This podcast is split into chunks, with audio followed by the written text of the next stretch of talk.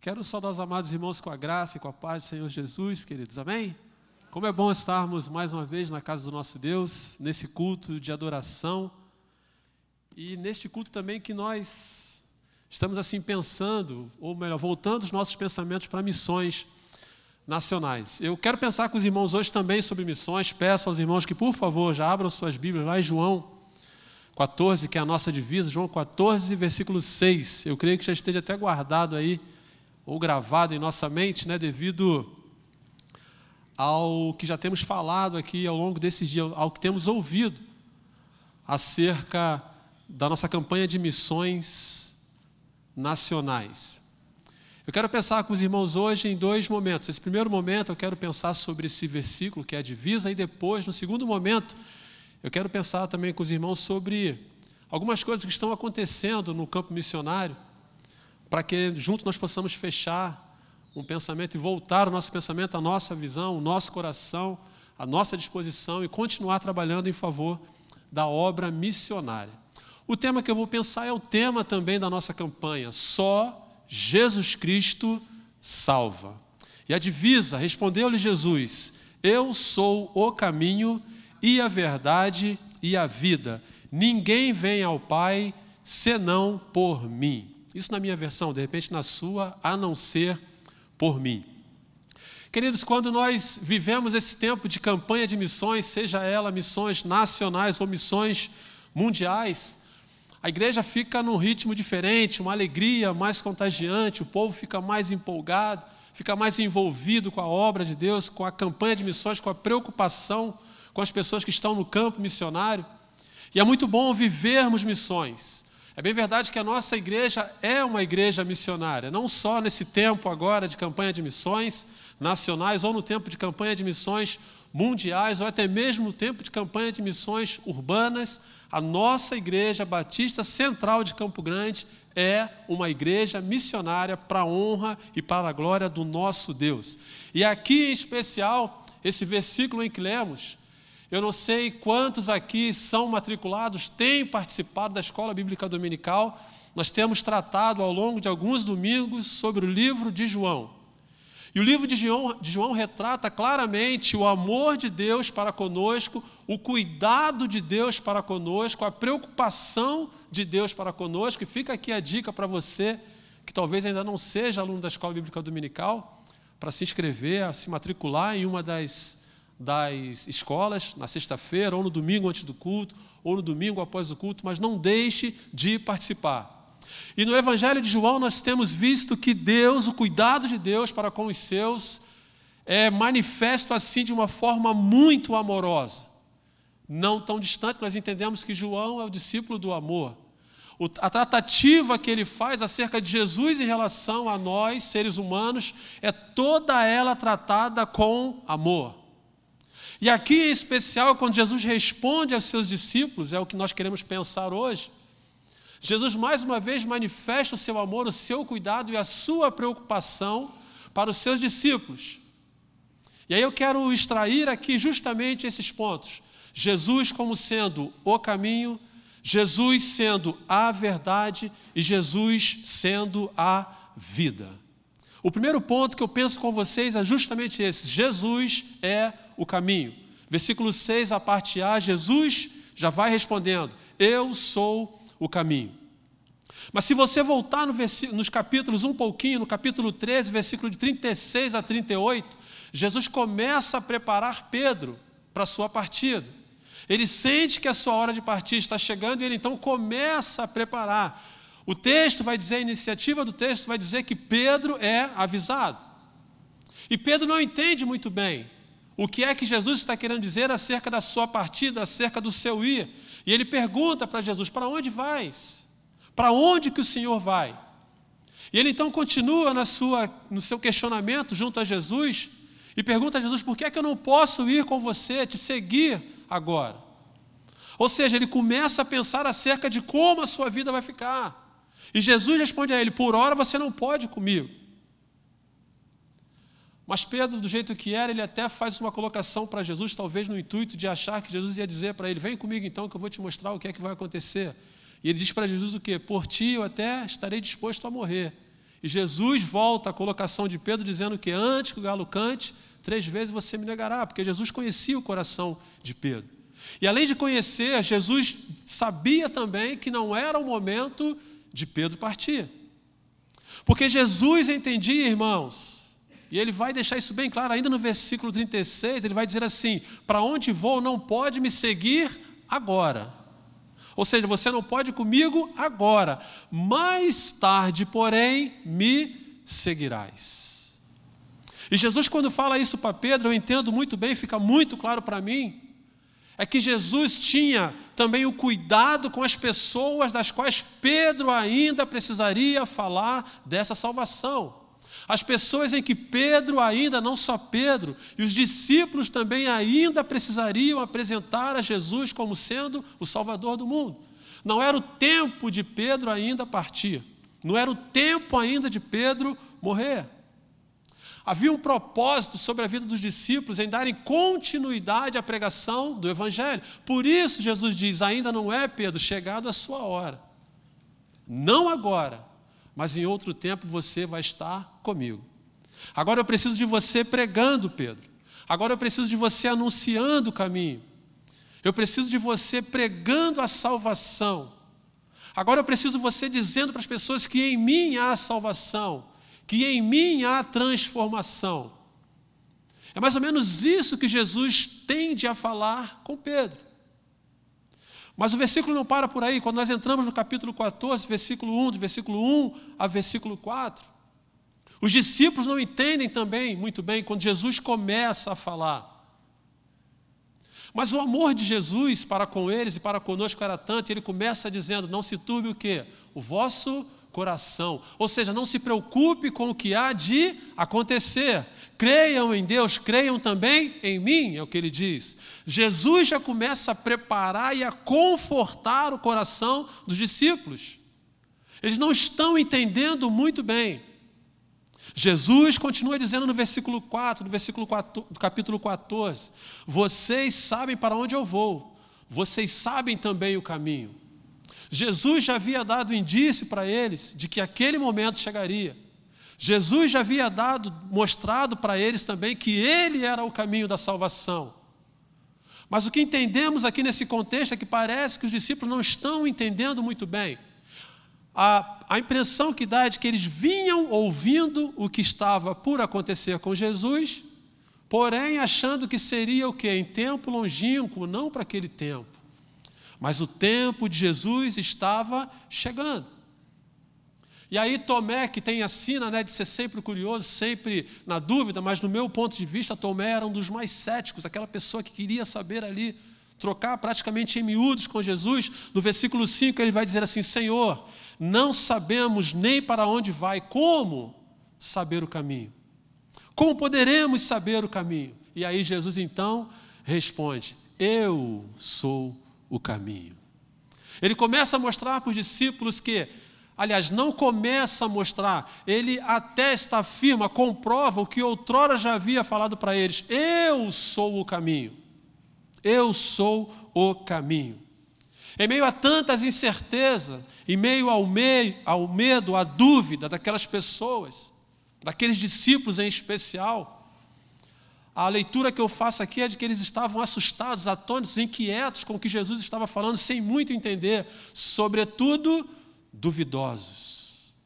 E Jesus diz para eles: Não se turbem os vossos corações, eu sou o caminho.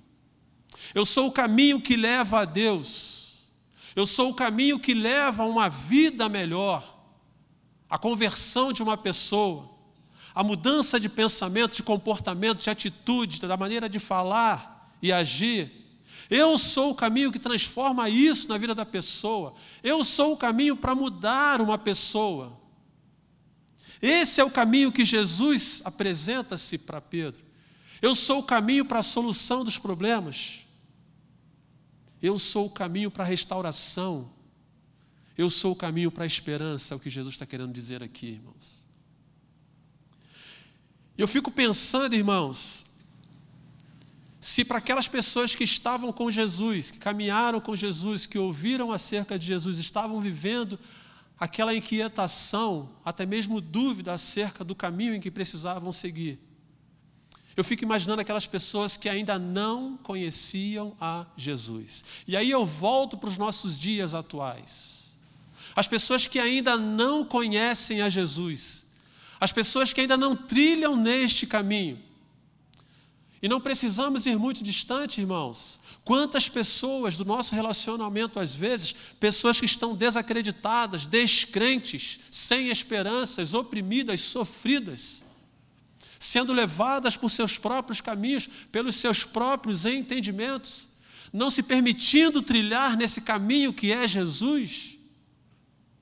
Eu fico pensando comigo, se para aqueles homens foi difícil assimilar bem isso, como não para as pessoas do dia de hoje sem Cristo e sem salvação? E o que Jesus disse para Tomé lá atrás e para os discípulos, ele continua dizendo para nós nos dias de hoje, continua dizendo para as pessoas que ainda não têm Jesus no seu coração, que ainda não sabem, não conhecem Jesus como Salvador das suas vidas. Ele continua dizendo: Eu sou o caminho. E o caminho aqui, irmãos, vai muito longe, estamos próximos aí de campanha de eleições. Às vezes a gente começa a associar as questões religiosas com questão política, mas o caminho aqui vai muito além das questões desse tempo, desta vida de eleição, de candidato. A preocupação de Jesus para aquele tempo era para com a pessoa, para com o ser. E não para as coisas que estavam acontecendo ao redor. Eu sou o caminho. Jesus está dizendo: em mim há salvação, porque eu sou o caminho. E é esse caminho, irmãos, que nós estamos precisando pregar hoje para o nosso Brasil. É esse caminho que nós precisamos pregar hoje aqui no nosso Campo Grande. É esse caminho que nós precisamos pregar aqui no nosso Rio de Janeiro. Apresentar esse caminho que leva à salvação. E como nós precisamos, irmãos, é lógico que nossos pensamentos estão voltados para o campo missionário. Mas como nós precisamos também ter a primícia de apresentar este caminho também para as pessoas que estão ao nosso redor. Jesus é o caminho que leva à salvação. Em 1988, era uma época em que tinha, aconteciam muitas é, cruzadas, não é caravana, cruzadas evangelísticas. E eu me lembro que naquele tempo eu tinha 14 anos, eu era embaixador do rei. E aquela cruzada em especial, eu lembro que nós saímos da Central do Brasil, da Avenida Presidente Vargas, e fomos andando até o Maracanã. Em especial, em 1988, as igrejas se mobilizaram para protestar contra a violência. Em 1988. E eu lembro que a placa da nossa embaixada era: violência não, Jesus Cristo é a solução. Da nossa igreja. E fomos aquela meninada toda andando da Central do Brasil, que foi o ponto de encontro, até o Maracanã. No Maracanã, uma grande festa evangelística. Eu estava pensando nisso quando estava preparando esse estudo aqui. 1988. Nós já reivindicávamos e lutávamos em relação à paz. E eu pergunto para vocês, o que mudou de lá para cá em relação à violência? Muita coisa, né, irmãos? Muita coisa. E para quê? Para pior. Infelizmente, para pior. Governos entraram, governos saíram. Líderes entraram, líderes saíram. Movimentos foram criados, movimentos terminaram. Mas uma única certeza que ficou desde 1998, antes de 1998, em 2022, enquanto o Senhor não voltar a este mundo, uma única certeza que nós temos, irmãos, é que Jesus continua sendo o único caminho que leva à salvação. E é isso que nós precisamos pregar, irmãos. É esse evangelho de salvação que nós precisamos anunciar. Nada mudou. Ou melhor, até mudou para pior. Mas a pessoa de Jesus, como sendo o caminho, essa permanece intacta até os dias de hoje. O segundo ponto aqui, Jesus agora se apresenta como a verdade. Jesus não quer que os seus discípulos fiquem perdidos, ele se apresenta agora como a verdade. Versículo 6 vai responder que eu sou o caminho e a verdade. Não só o caminho, mas o Senhor agora se apresenta como a verdade. Lá em João, no capítulo 1, versículo 1, vai dizer assim: No princípio era o Verbo, e o Verbo é, estava com Deus, e o Verbo era Deus. No princípio era o Verbo, no princípio era a palavra. E quando Jesus se apresenta como a verdade, ele mais uma vez está testando aos seus discípulos a sua pessoa na Trindade como Filho de Deus. Quando ele diz que eu e o Pai somos um. E os atributos de Deus, em que Deus é a verdade, é justamente nessa junção aqui, desse verbo aqui, dessa palavra aqui, que Jesus se apresenta para os seus discípulos também e para nós, dizendo: Eu sou a verdade. E o que me chama a atenção, queridos, nessa colocação de Jesus sobre essa essência dele ser a verdade, o que nos vem à mente são sobre verdades que têm sido ditas, verdades, entre aspas, né, que têm sido pregadas verdades que têm sido anunciadas.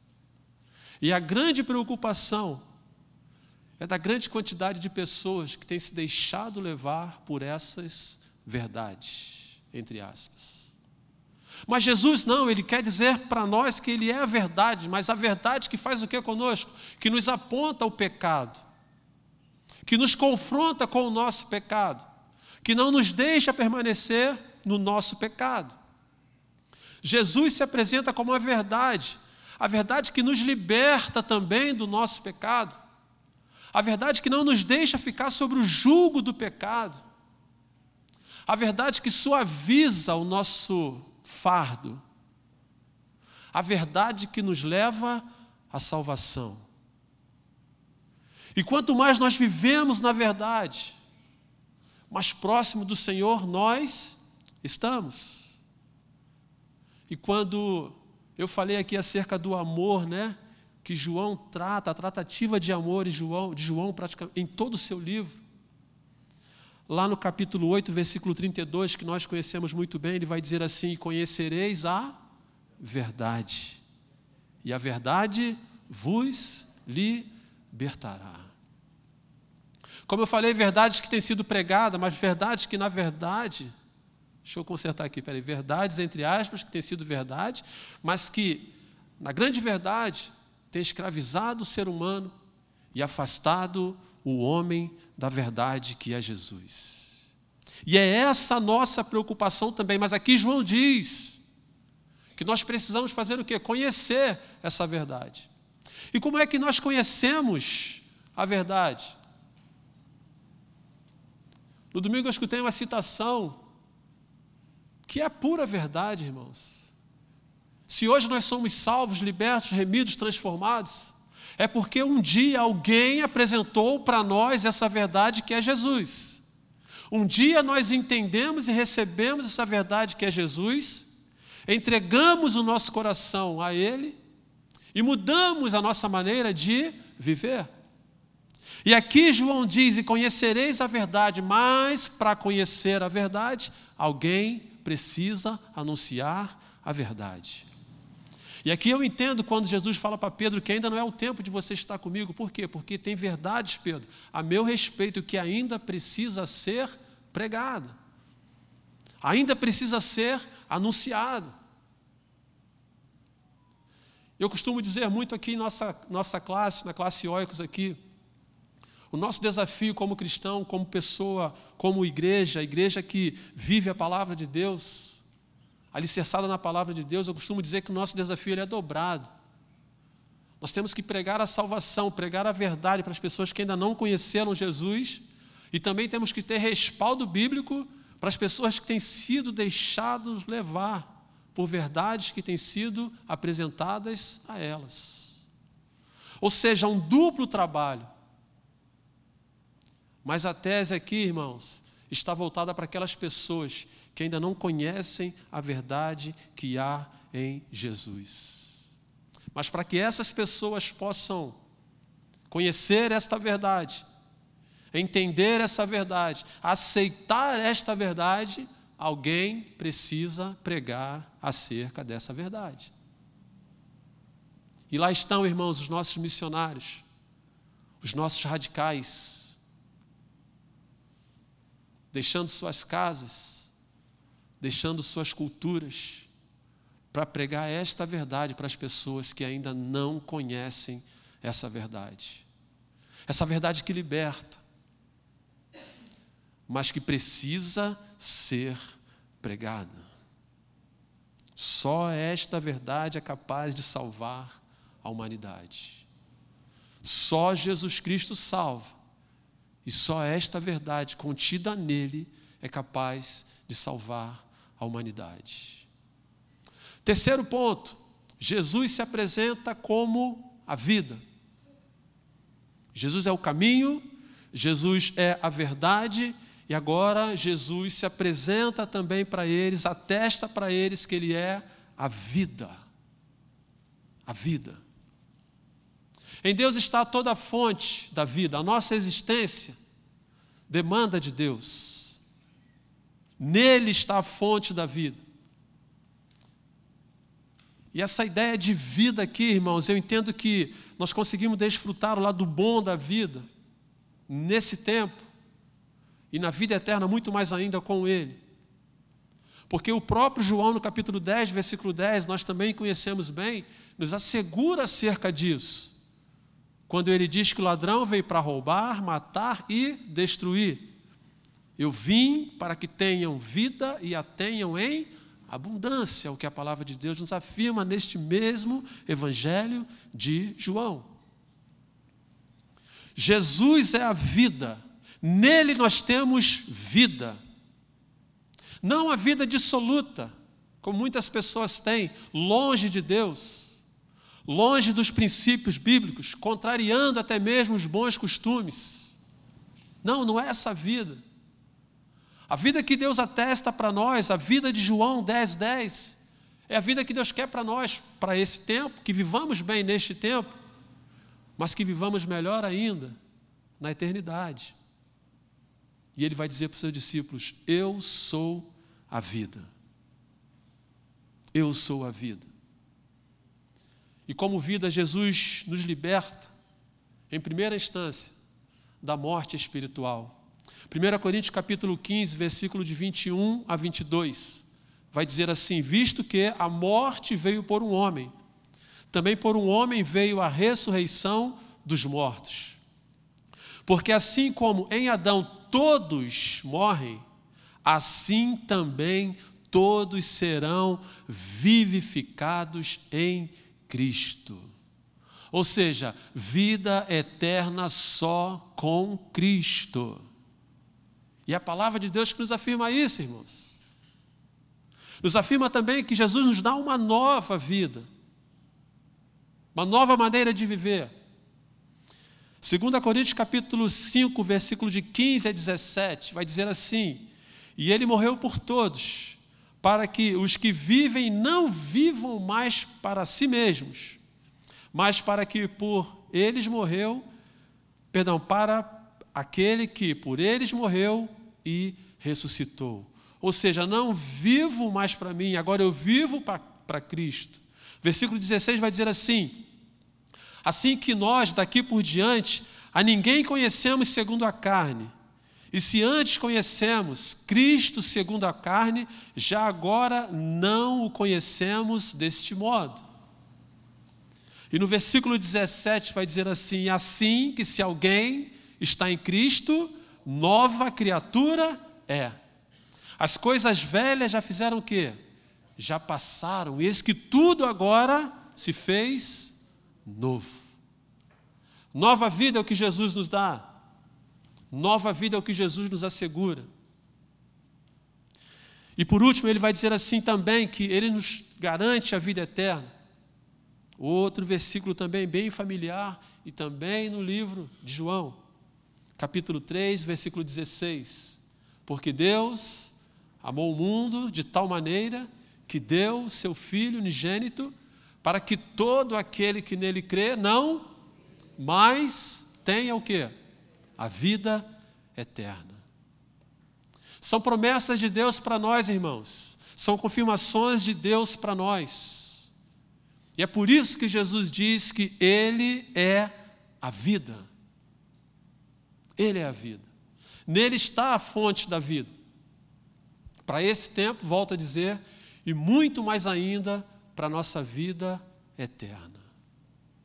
E é isso que precisamos pregar, irmãos, é esta vida que nós precisamos anunciar.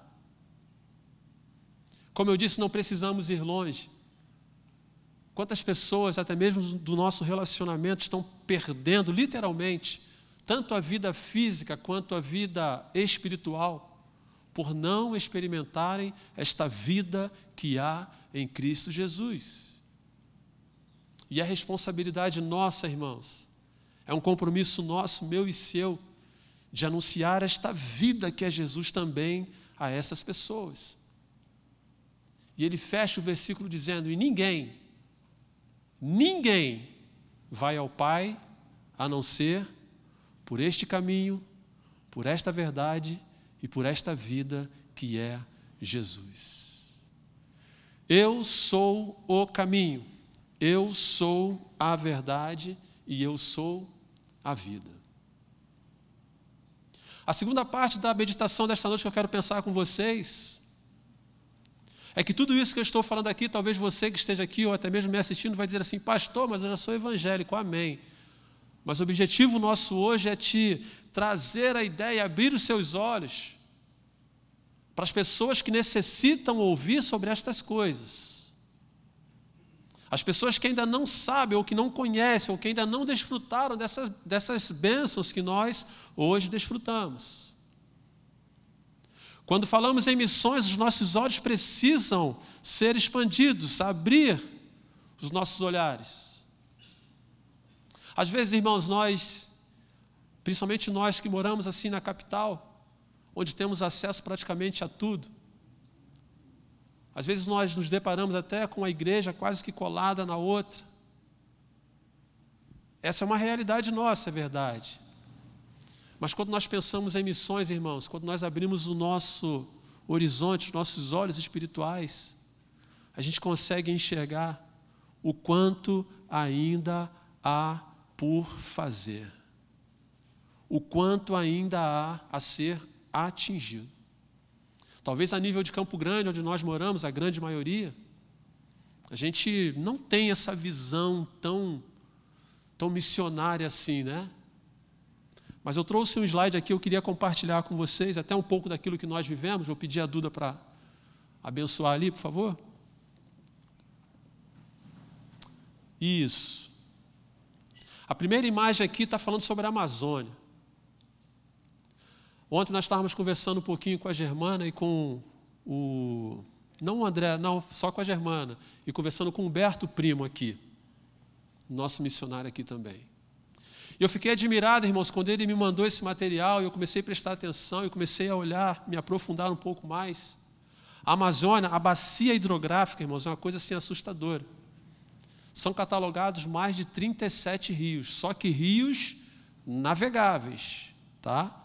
fora aqueles riozinhos que são menorzinhos. Né? Sara, Sara sabe bem, né? já andou bastante naquelas águas lá. Mais de 37, irmãos. Uma extensão gigantesca. E a Germana passou para nós, e Humberto também falou o seguinte: que são mais de 10 mil comunidades ribeirinhas, de pessoas que vivem às margens destes rios. Mais de 10 mil. E eu fiquei pensando comigo mesmo, irmão. Eles estavam tratando e passando para nós dos ribeirinhos fora, aqueles que moram dentro das florestas, das aldeias indígenas também.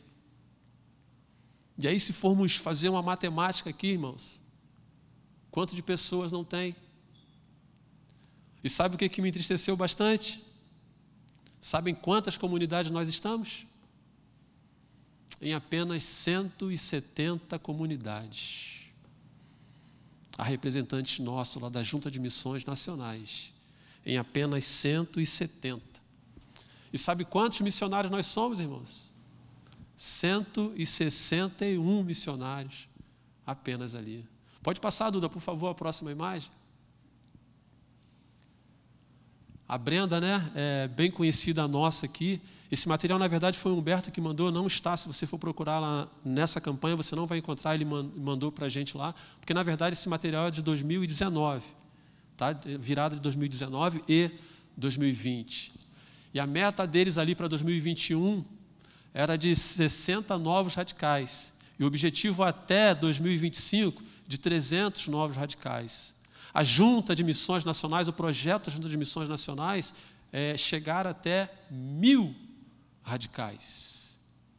Mil jovens que se levantem aí nesses lugares, onde o acesso é difícil, onde, onde a, o ir e vir é bem limitado. Irmãos, para os irmãos terem uma ideia, no finalzinho do slide vai aparecer a nossa caravana, a última caravana. Só daqui eu fui, eu não sei a deles agora como é que foi, só daqui eu fui nós saímos de Manacapuru para adiantar um pouco a viagem, né? Acho que ainda é assim, né? Sair de Manacapuru para adiantar. Nós levamos 27 horas dentro de um barco para chegar em Coari. Foi na que eu fui. O pastor Tadeu foi em outras, Rosângela também, Sara também já foram em outras. E acho que a mais longa, acho que é Tefé, né? Que é mais longa ainda.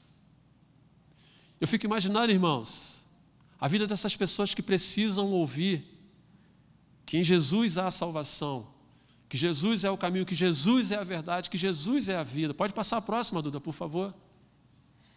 Os objetivos deles ali, ó. O centro de formação, as pessoas que se preparam para estar ali. A meta deles para 2021 era de 25 novos missionários em formação. E até 2025, a ideia deles é chegar a 175 novos. Ou seja, levantar pessoas para pregar que em Jesus há salvação ali na Amazônia. Pode passar a próxima, Duda, por favor. E o que é que nós fazemos ali, irmãos? Eu não sei quantos estavam no domingo passado aqui. A, a, a, articulação missionária ela sempre chega com o movimento de ação e graça envolvendo as pessoas. E ali nós temos a atuação direta, né? Com o projeto Novo Sorriso do Amazonas. É quando há um tratamento bucal naquelas comunidades ribeirinhas. E ao mesmo tempo que as pessoas estão sendo tratadas, não só bucal, como também enfermagem, né? E quando essas pessoas estão sendo tratadas, elas também estão sendo tratadas espiritualmente. A palavra é pregada àquelas pessoas. O amor de Deus é anunciado àquelas pessoas também. A partir desse ato, desse projeto, Novo Sorriso do Amazonas. Pode passar, Duda, por favor. E o objetivo qual é, irmãos? Levantar igreja naquele lugar. No domingo passado, o pastor Tadeu ele começou falando sobre o desafio que nós temos como igreja, de levantar uma igreja ali. E eu não tenho dúvida de que ele vai trabalhar melhor isso junto à igreja, vai explicar melhor isso junto à igreja. Mas o objetivo maior é implantar igrejas neste lugar. Um pouco diferente da nossa realidade aqui, lá é chamado casa-culto um ambiente onde os missionários ficam e a palavra de Deus é pregada. Essa imagem especial é a atuação dele junto aos índios. Pode passar, Duda, a próxima, por favor. E aí foi a nossa última caravana, né? a última equipe que esteve lá, anunciando aquele povo, aquelas pessoas que só Jesus Cristo salva. E nós podemos fazer parte disso, irmãos. Mudando de um polo a outro, pode passar, Duda, que também requer a nossa atenção. Não só ali no Amazonas, mas também no Pará, lá mais especificamente na ilha de Marajó. Tem pessoas lá também pregando do amor de Deus, batizando-as em nome do Pai, do Filho e do Espírito Santo. Missionários que estão ali, pregando que só Jesus Cristo salva. Saímos então da Amazônia, vamos para um outro extremo. Pode passar, Duda, por favor. Vamos agora, irmãos, lá para o Nordeste brasileiro. Nove estados que compõem o nosso Nordeste. Mas a mídia, a televisão e nós também só ouvimos sobre aquilo que há de bom e de melhor. As praias paradisíacas, os lugares encantadores, convidativos até, Mas eu não sei quem já teve o privilégio ou a oportunidade de estar no interior desse Nordeste brasileiro, irmãos. É uma coisa, eu não vou dizer que é assustadora, mas é uma coisa que requer a nossa atenção e requer a nossa atenção com urgência.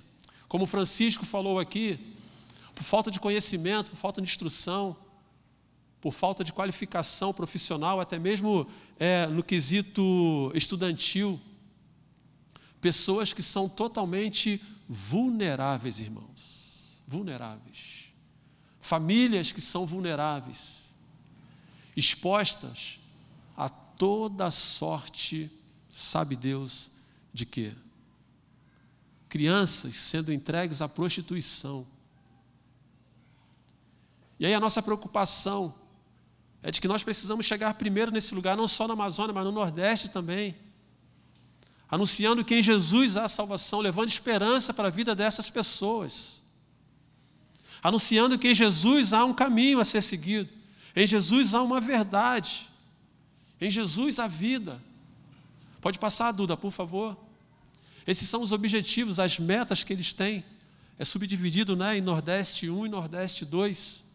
Os alvos que eles têm para serem trabalhados e alcançados por nós. Vocês podem ver que a média ali, eles vão até 2025. É o projeto que a Junta de Missões tem. Pode passar, Duda, por favor. Não diferente do Amazonas, lá também é uma, uma necessidade gritante de radicais, de pessoas que possam estar ali pregando esse Jesus que salva, anunciando a salvação que há em Cristo Jesus.